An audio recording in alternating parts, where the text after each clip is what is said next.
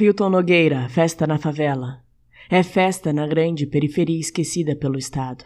Crianças pulam, jovens dançam e adultos bebem. Fogos rolam sem parar.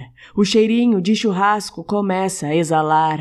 A alegria do povo era tão contagiante que dava para sorrir de longe. A Jéssica, filha da dona Josefa, uma diarista simples e humilde, tinha passado no vestibular.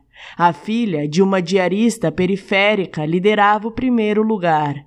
Vai ter preta e pobre, ocupando o espaço que tanto foi negado. A favela chora de alegria, e a mãe de emoção é a primeira de muitas conquistas dos pretos da favela.